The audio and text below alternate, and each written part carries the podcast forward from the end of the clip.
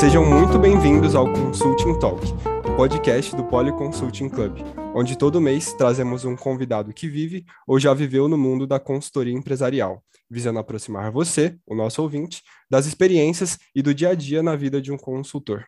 Eu sou José Benjamin e hoje eu tenho a honra de entrevistar o Maurício França, que é formado em Engenharia de Computação pela Unicamp e que hoje é sócio na LK.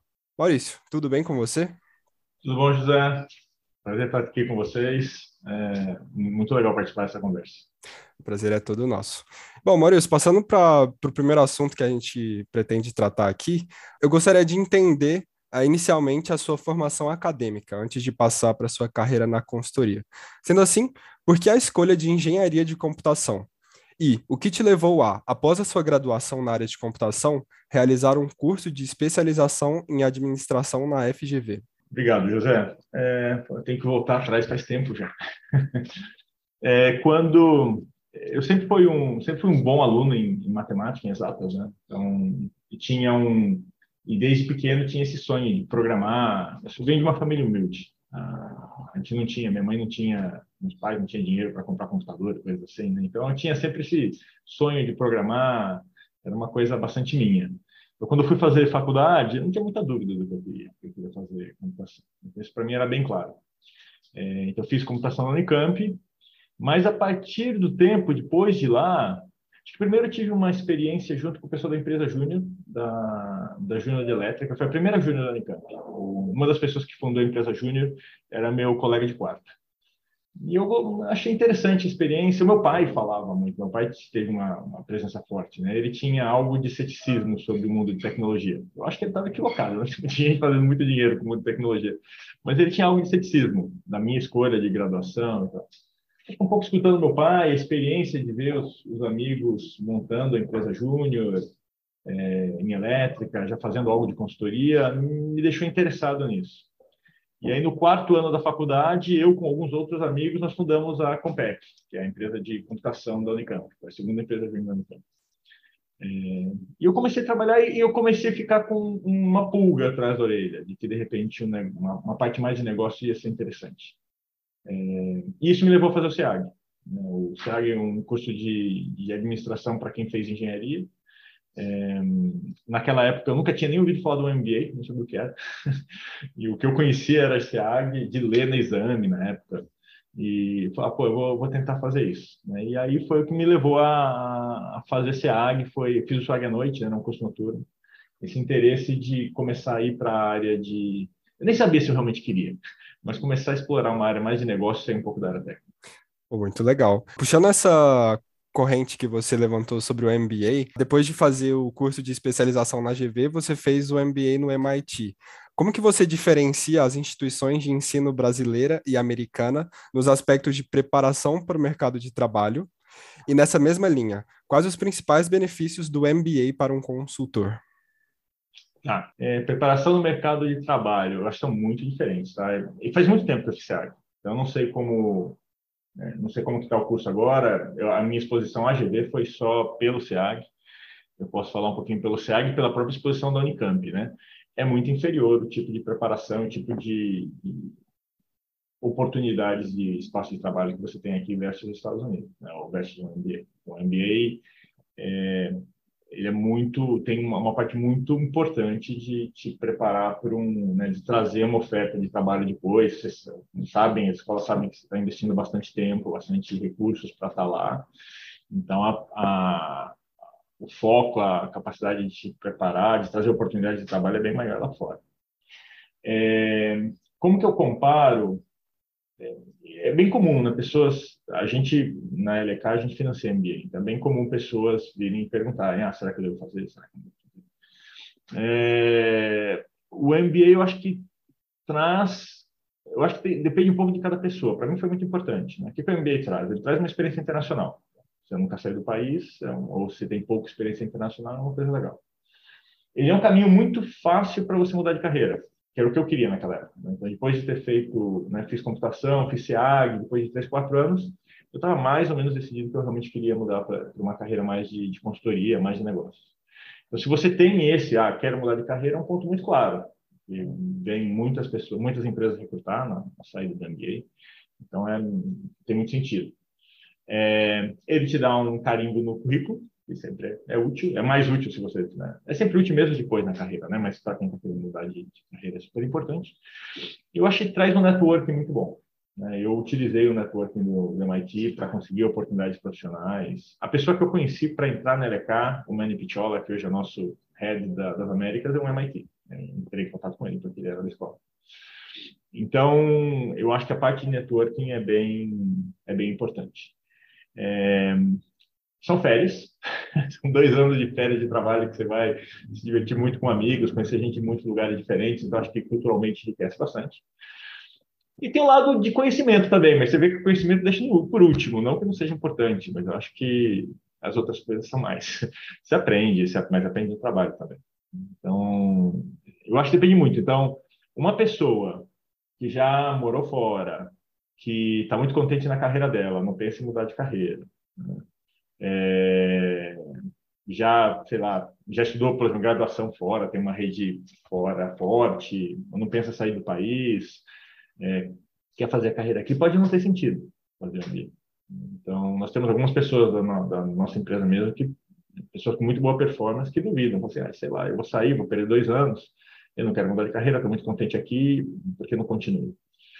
É, então, é, um, é uma, acho que é uma decisão de cada um, acho que ajuda em muitos casos. No meu caso, que eu queria mudar de carreira, né, também foi muito importante, mas acho que cada pessoa tem que, tem que tomar a sua decisão. Tem, tem acho que é, no momento em que você chega né, nesse ponto da sua carreira também, você vai conhecer pessoas que vão te ajudar. Né? Vai ter pessoas que vão ter passado por uma experiência similar, você bater um papo e discutir.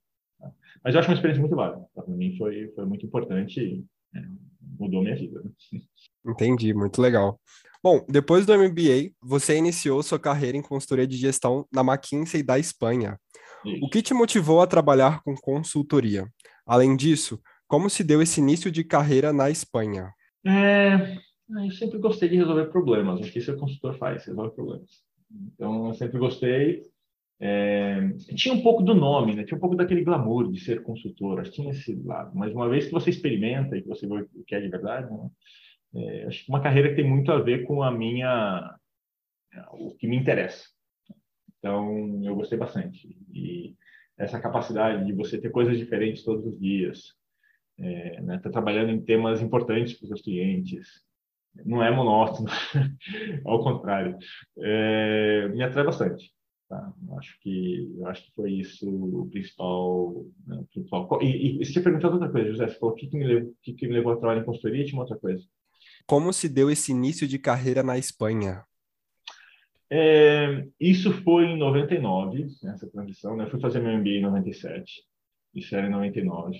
É, e falando isso, eu não falei, só fazer um pequeno parênteses, eu sou bolsista da, da Fundação Estudar e do Instituto Ling, tá? Então, pessoas que querem estudar fora, procurem estudar, super lugar, muito legal. Propaganda do estudar. E do Ling também. É, mas eu, eu fiz, comecei o MBA em 97, é, terminei em 99, e isso era bem antes do, do boom da internet. Então, era um momento que estava muito fácil o mercado de trabalho. Todo mundo tinha muitas ofertas, o pessoal da minha turma teve zero problema de se posicionar. Normalmente é fácil, né? Mas o nosso foi mais fácil ainda. Eu tinha feito o Summer no Brasil, eu tinha essa vontade de trabalhar em consultoria, né? Então, é, apliquei para a empresa de consultoria, fiz o Summer com a McKinsey no Brasil, eu tinha uma oferta para retornar, mas eu queria fazer uma coisa diferente. E tinha alguns amigos espanhóis e falaram que a Espanha também estava procurando consultores. Eu conversei com algumas pessoas da Espanha e decidi para a Espanha. A Espanha, naquele momento, estava investindo muito no Brasil né? Tinha o Santander entrou, né? Tinha algumas empresas vindo para o Brasil, Telefônica. Eu queria fazer uma coisa um pouco diferente do que todo mundo fazia, né? Que era ou ficar nos Estados Unidos ou voltar direto para o Brasil. Acho que foi um pouquinho esse o desejo. O início foi muito bom, né? Assim, problemas de idioma, né? você aprende que você é meio gringo, né? Então, as dificuldades de se comunicar, diferença de cultura, mas foi uma experiência muito legal. Tenho muitos amigos é, até hoje dessa minha época da Espanha. Foi muito legal. Interessante essa experiência na Espanha mesmo. Bom, depois de três anos na McKinsey, Maurício, você entrou na Everest com um papel de liderança. Quais eram suas principais atividades na Everest? Além disso, quais foram os maiores desafios que você enfrentou nesse período na empresa? Essa é boa. Então, Everest. É... Eu entrei na Everest com mandato de apoiar eles na construção de uma área de consultoria de negócio. A Everest é uma empresa, ela foi comprada pelo, pelo grupo japonês, por NTT Data, hoje. É uma empresa de tecnologia, de, de consultoria em tecnologia. Accenture é um bom, um bom paralelo. Ela foi fundada na Espanha por, por ex-Accentures. E eles queriam construir uma área de consultoria de negócio. Né? Então, me convidaram, eu aceitei. A ideia era ficar um ano na Espanha para conhecer a Espanha e depois voltar para o Brasil, conhecer a empresa e depois voltar no Brasil para abrir escritório no Brasil. Achei a, a proposta super legal, voltar para o Brasil. Ah, pô, muito legal, né? É, empreender. Eu tenho um lado de empreendedorismo, não mencionei, mas antes da carreira eu tinha começado algumas coisas, então, além da empresa júnior, eu gostei da, proposta. Então, meu papel era esse, era, era iniciar, um, né, ajudar a reforçar o grupo de consultoria e iniciar o grupo no Brasil. Acabou não, não sendo assim, foi isso era 2002, foi quando Lula ganhou a primeira eleição. Tinha uma visão bem negativa sobre Lula, que o Lula vai fazer como presidente do Brasil. E aí a empresa decidiu que não era o melhor momento de investir no Brasil. Ao invés de ir para o Brasil, para o México. Eu montei o grupo de consultoria no México, fui eleito sócio no processo, então foi uma transição super legal. E aí voltei para a Espanha. E a volta para a Espanha é, foi, acho, um dos piores momentos da minha carreira. Não foi o pior, mas foi um dos piores. Foi um momento bem ruim. É, porque você, você quando é bem sucedido, não sei como. Eu, eu sou assim, acho que muitas pessoas são assim. Né? Você aprende quando você bate com a cabeça na parede.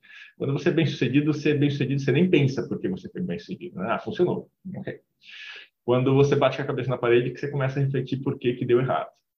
É, a gente foi relativamente bem sucedido criando o grupo de consultoria no México ninguém tinha ouvido falar da Everest, a gente conseguiu posicionar a empresa bem, a gente fazia projetos bem interessantes, trazia valor. Mas na Espanha foi muito difícil. O mercado era bem mais acirrado, bem mais desenvolvido, e existia uma visão um pouco negativa sobre construir de gestão de empresas de tecnologia, tá? não são tão bons, entre aspas. É, no México não foi difícil lutar contra essa visão, né? porque ninguém conhecia Everest, eu podia dizer que Everest fazia qualquer coisa, ninguém tinha ouvido falar mesmo. Mas na Espanha não era assim, a empresa era muito bem conhecida lá. É, então era difícil, foi bem difícil. Eu tentei e não consegui. Depois de uns dois anos, eu fiquei um ano, um ano e meio como líder global da prática, mas muito com responsabilidade de Espanha. Me tiraram, me botaram no cantinho para pensar na, na vida, que eu tinha feito errado. É, e foi um, foi um ano bem difícil. Isso era 2008, 2007, 2008, foi quando teve o colapso do Lehman Brothers, a Espanha estava indo bem mal também, a Espanha é muito dependente de, de construção, a economia foi bem mal. Então, foi para mim foi muito bem difícil. Eu fiz um pouco de reflexão. O que, que eu queria fazer da vida? Fazia 10 anos que eu fazia consultoria. Eu, será que eu sou bom nisso mesmo? Será que eu deveria fazer uma coisa diferente? É, e surgiu uma oportunidade para Dubai. Para trabalhar com consultoria também, mas com investimentos. Era uma empresa que tinha um braço de consultoria e tinha um braço de, de corporate finance, ajudava empresas a fazerem M&A, e tinha um fundo de PI, um fundo pequenininho eu achei que podia ser uma experiência legal, fazer algo diferente, né? ver se eu gostava de algo diferente. E aí fui para Dubai. Então, é, vez foi isso. Foi um início muito legal e um final bem, bem ruim, mas bom. Acho que, como eu falei, eu acho que você aprende, eu aprendo batendo a cabeça na parede. Então, serviu muito de reflexão para mim essa essa transição. Ah, entendi. E você até já adiantou um assunto que eu ia entrar aqui, que é o, a sua jornada em Dubai. Bom, você foi diretor de investimentos do Fundo Federal de Riqueza Soberana dos Emirados Árabes Unidos, a Emirates Investment Authority. Quais, quais foram as principais diferenças entre o seu papel nesse cargo e o seu papel como membro de uma empresa de consultoria? É, esse cargo foi um cargo, eu acho que ajudou muito o meu desenvolvimento profissional, tá? E eu acho que foi bem diferente. Como, como sócio de uma empresa de consultoria, é, é, pelo menos na minha carreira, até aquele momento, tinha sido muito mais comum trabalhar com executivos. Né? Podia ser com CEO, podia ser com diretores de primeira linha, mas era o mais comum era trabalhar com executivos e trabalhar muito com donos. Né? Em consultoria, às vezes você trabalha com os donos, com conselhos, mas eu tinha tido pouca experiência até aquele momento. E no fundo soberano, o, o meu trabalho era assessorar os donos. Né? Era um fundo soberano, eles eram donos de várias empresas estatais, não é exatamente um BNDES, mas assim, eles eram donos de várias empresas estatais é, do governo federal dos Emirados Árabes, e o objetivo era maximizar o valor daquelas empresas, ajudar os conselheiros das empresas a tomar a melhor decisão, a empresa a evoluir bem. É, muitas das empresas eram pequenas, mas tinham duas empresas grandes, né? duas empresas de telecomunicações, a Sala e Tidu. Então eu ajudava os, eu era um membro do conselho, um shadow board member, né? Eu não tinha um, não era oficialmente um membro do conselho, mas apoiava os conselheiros, olhava os materiais que vinham do conselho, apoiava os conselheiros nas decisões que eles tomavam. Né? A maior parte dos, conselheiros eram políticos, então era, era bom ter um apoio de alguém que tinha uma experiência profissional né? mais de negócio. Então foi esse trabalho. Foi um trabalho é, muito bom. Eu com meus colegas, a gente acabou criando bastante valor. A Etsalat, o valor da ação da Etsalat, é, entre o momento que a gente chegou e um pouquinho depois de gente deu ter saído de lá, aumentou uns bons 50%. Isso deve ser, não quero lembrar qual era o market capitalization, mas deve ter sido uns 5 bilhões de dólares. Né? Então, foi, realmente foi um trabalho bem, bem legal. É, e, e me ajudou muito ter essa visão de dono, que é diferente da visão de executivo. Acho que o executivo tem. É, a experiência que eu tenho com os executivos, os executivos são sempre muito. Tem que ser, né? muito otimistas. Né? Você faz um plano, você diz assim, ah, eu vou executar esse plano, né? e pede dinheiro para os acionistas para poder executar o plano. O acionista, é, você olha isso com um pouco mais de ceticismo, né? não é só o plano em si, é se o time é capaz de fazer né? que é uma coisa que a gente, pelo menos na minha experiência naquele momento, eu não questionava muito se meu cliente era capaz de algo, né? mas menos do que como acionista. E como acionista, a gente questionava muito se o time era capaz de fazer, se a empresa era capaz de fazer, que tipo de coisa a gente teria que fazer. Então, foi uma experiência para mim muito, muito rica, ver a empresa né, de fora, menos de dentro. Então, acho que me ajudou a crescer muito profissionalmente. É, e eu acabei tendo muito foi quando eu realmente comecei a ter contato com fusões e aquisições né, também. A, gente, a empresa, a Etsala, que era a minha principal empresa do portfólio, fazia bastante M&A. Eu já tinha tido um pouquinho no quando eu mudei para o Dubai, né, teve um, uma passagem de dois anos numa empresa de consultoria que fazia bastante M&A. Eu estive lá, mas foi realmente quando eu comecei a entrar mais em contato com M&A e isso meio que abriu o caminho para o resto da minha, minha carreira. Mas foi isso. Acho que o principal ponto foi essa experiência com os donos das empresas e não só com os executivos. Ah, muito, muito legal. Maurício, lá em 2013, você foi um dos sócios responsáveis por trazer a LK para o Brasil. Como se deu a sua volta para o Brasil? E, além disso, quais habilidades você considera como essenciais para que o movimento de abertura de um novo escritório no seu país de origem se tornasse um sucesso? tá. É, bom, vamos falar sobre a volta primeiro. A volta eh, foi um tema pessoal, mais que nada, uma combinação de fatores. Teve um pouquinho de tema pessoal na época, né, pensando em ter filhos. É, minha esposa, na época, estava querendo estudar e era melhor estudar no Brasil. A gente tinha alguma resistência de os filhos serem criados fora, do, né, ainda mais em Dubai, que é muito show e é uma coisa mais normal. A gente fez a decisão de, de, de voltar. Eu estava contente com o trabalho no, no Emirates, no fundo, eu tinha aprendido muito mas tinha um, um, teto ali, né? Eu era estrangeiro, não era local, tinha um teto um pouquinho. Eu tinha, eu acho que foram três anos muito bons, mas chegou um momento que eu já aprendi o que eu tinha que aprender, queria fazer uma coisa diferente. É, e esse processo de ir para Dubai, de pensar o que eu queria, né, refletir sobre os erros da, da Everest, né, ah, pô, eu gosto de consultoria mesmo, acho que eu sou bom nisso. Só, né, meti as, os pés pelas mãos uma vez, mas, mas acho que eu consigo fazer. Né? Então aí tomou a decisão de voltar para o Brasil. É, eu na verdade voltei para o Brasil sem sem conhecer o pessoal da, da, da, da LK, a decisão foi mais pessoal do que outra coisa. Cheguei no Brasil, procurei alguma coisa.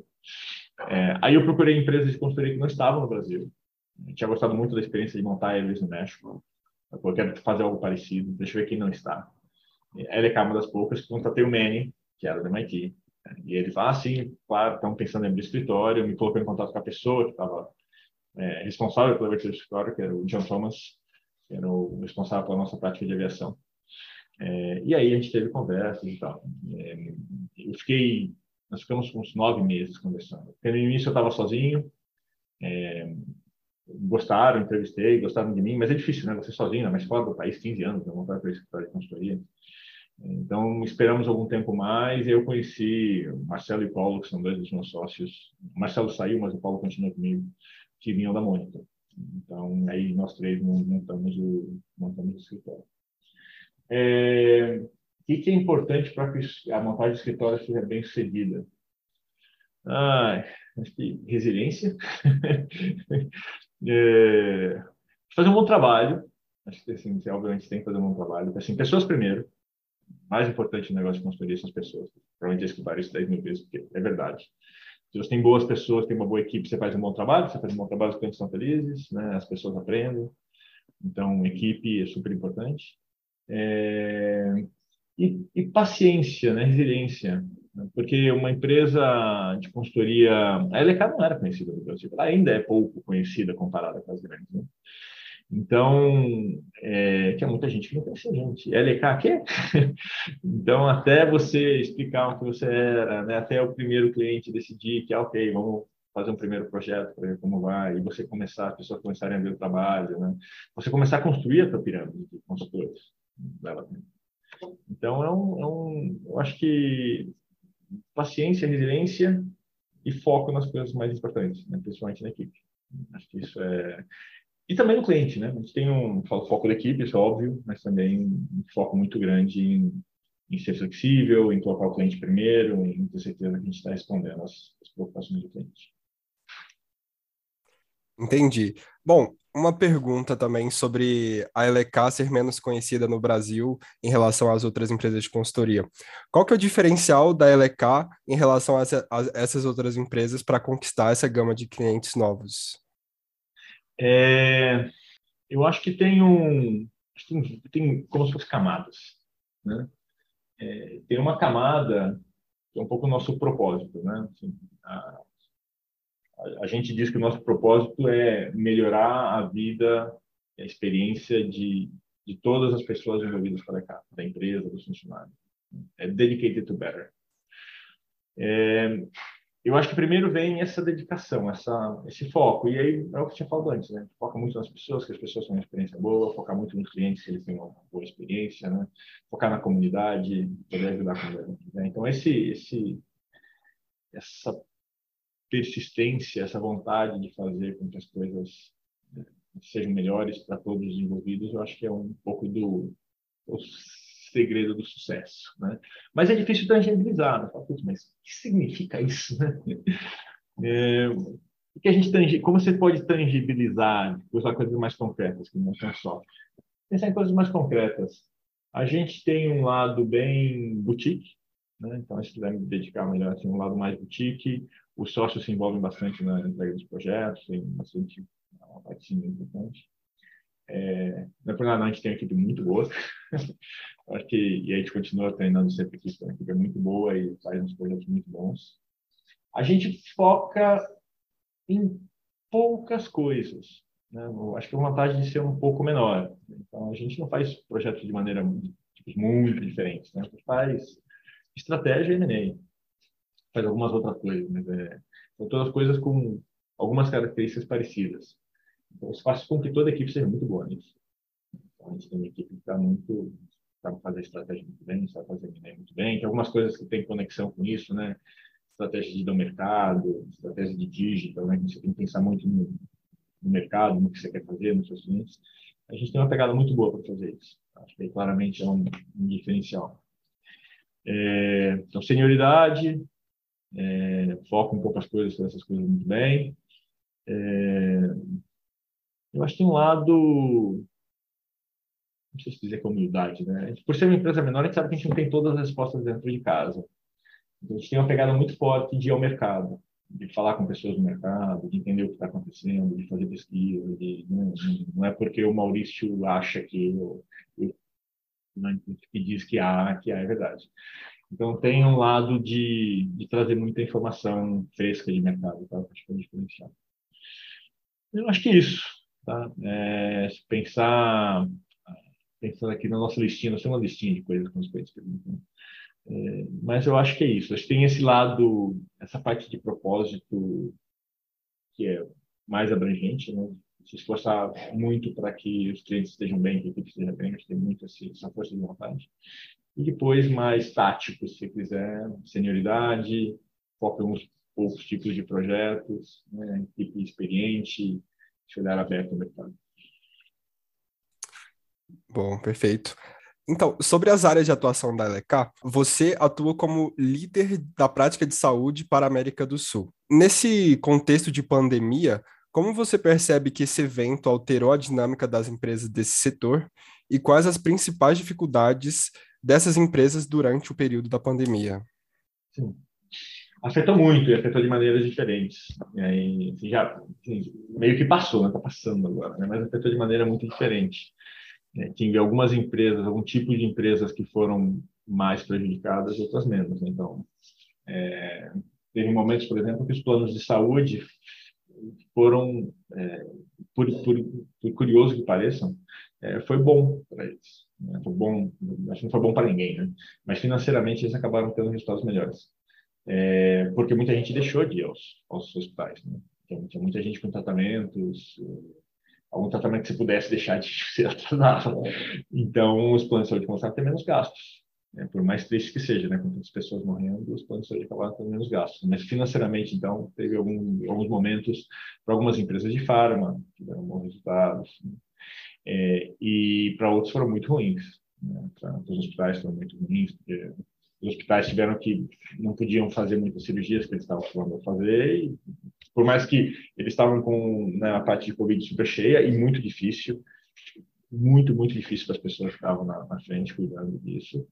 É, ao mesmo tempo as finanças muito difíceis porque outras coisas que gerar uma receita para os hospitais não estavam sendo feitas.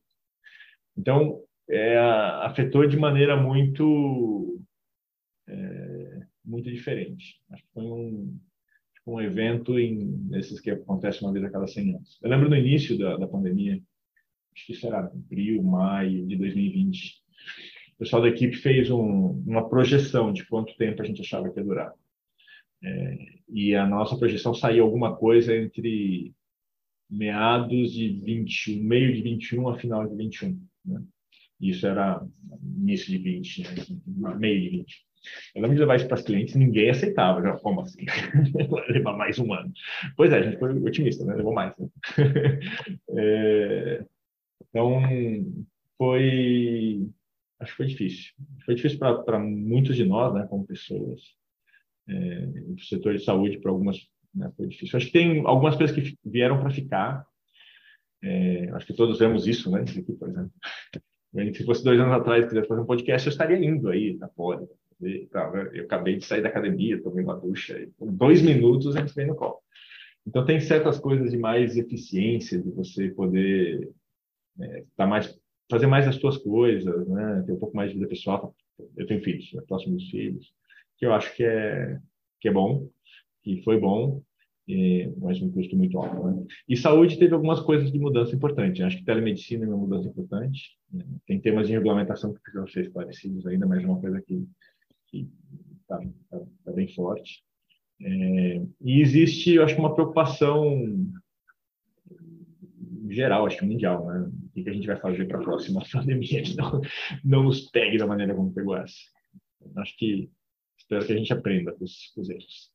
Entendi nessa linha de esporte, você tem como hobby a leitura, os esportes, a música, você tem filhos. Como que você consegue inserir essas atividades na sua rotina como sócio da LK? É boa, muito boa pergunta. Né? Eu acho que isso é tão importante. Acho que imagino que muitas das pessoas que vão estar escutando isso aqui são pessoas né, tão interessadas na vida de consultoria. É uma vida de intensa, né? Assim, é, tem um lado bom de você aprende muito, mas é uma vida intensa. É, em alguns momentos é fine, é bom, você aprende com isso, né? Então tem momentos da tua vida que está ok. O problema é como que você lida nos momentos da tua vida onde você tem outras prioridades. A maior parte das firmas de consultoria está trazendo cada vez mais mecanismos para você ter essa flexibilidade. Né? Então, ah, nasceu meu filho, preciso né, diminuir um pouco a velocidade por algum tempo, acontece alguma coisa na minha família. Então, começam a ter mecanismos para isso. É, eu sei lá, sou afortunado, acho, né? Assim, no início da minha carreira era só carreira, depois eu me casei, né? Tinha uma esposa que dava muito apoio, também era conseguia dedicar bastante tempo à carreira, mas à medida que eu fui ficando mais mais senior, né? Eu, eu devagarzinho comecei a colocar um pouco de limites. Né? Então, ah, sei lá, vou fazer o máximo possível para não trabalhar nos domingos, não trabalhar nos sábados, para poder ficar com a minha esposa, né? né? Nascer meus filhos, para ter muito tempo para, pelo menos, dar banho nos meninos e tal. Né? Então, eu acho que o importante é você ter limites né? e você ponderar para você, eu acho que cada pessoa tem uma equação diferente e muda no tempo, né? como é que esses limites funcionam junto com a tua experiência na empresa. Né? É, Pode ser que você, com os limites, você não consiga avançar na empresa. Tudo bem, né? mas então significa que não é para mim. Sei lá, todo mundo quer ser o Neymar, né? todo mundo quer ser o Neymar. Vai, né? E, e, e, eu, eu, pelo menos, falo isso muito pessoalmente. Né? Como assim não consigo né, fazer isso? Às vezes não consegue, cara. E tudo bem, vai, fazer outra coisa. Então, é, hoje, em particular, né, nesse momento, né, que eu estou num momento de vida pessoal que eu estou dedicando algo de, né, mais tempo do que eu dedicar para meus filhos. Né? Então, é um momento importante para dedicar tempo para eles é, para mim é o limite, dedicar tempo com meus filhos. Ah, isso pode trazer problemas né, no trabalho? Pode, mas também é o limite. Se trouxer problemas, eu vou para outra coisa. Tenho claro qual é o meu limite. Então, acho que é importante. Limites são muito bons na vida.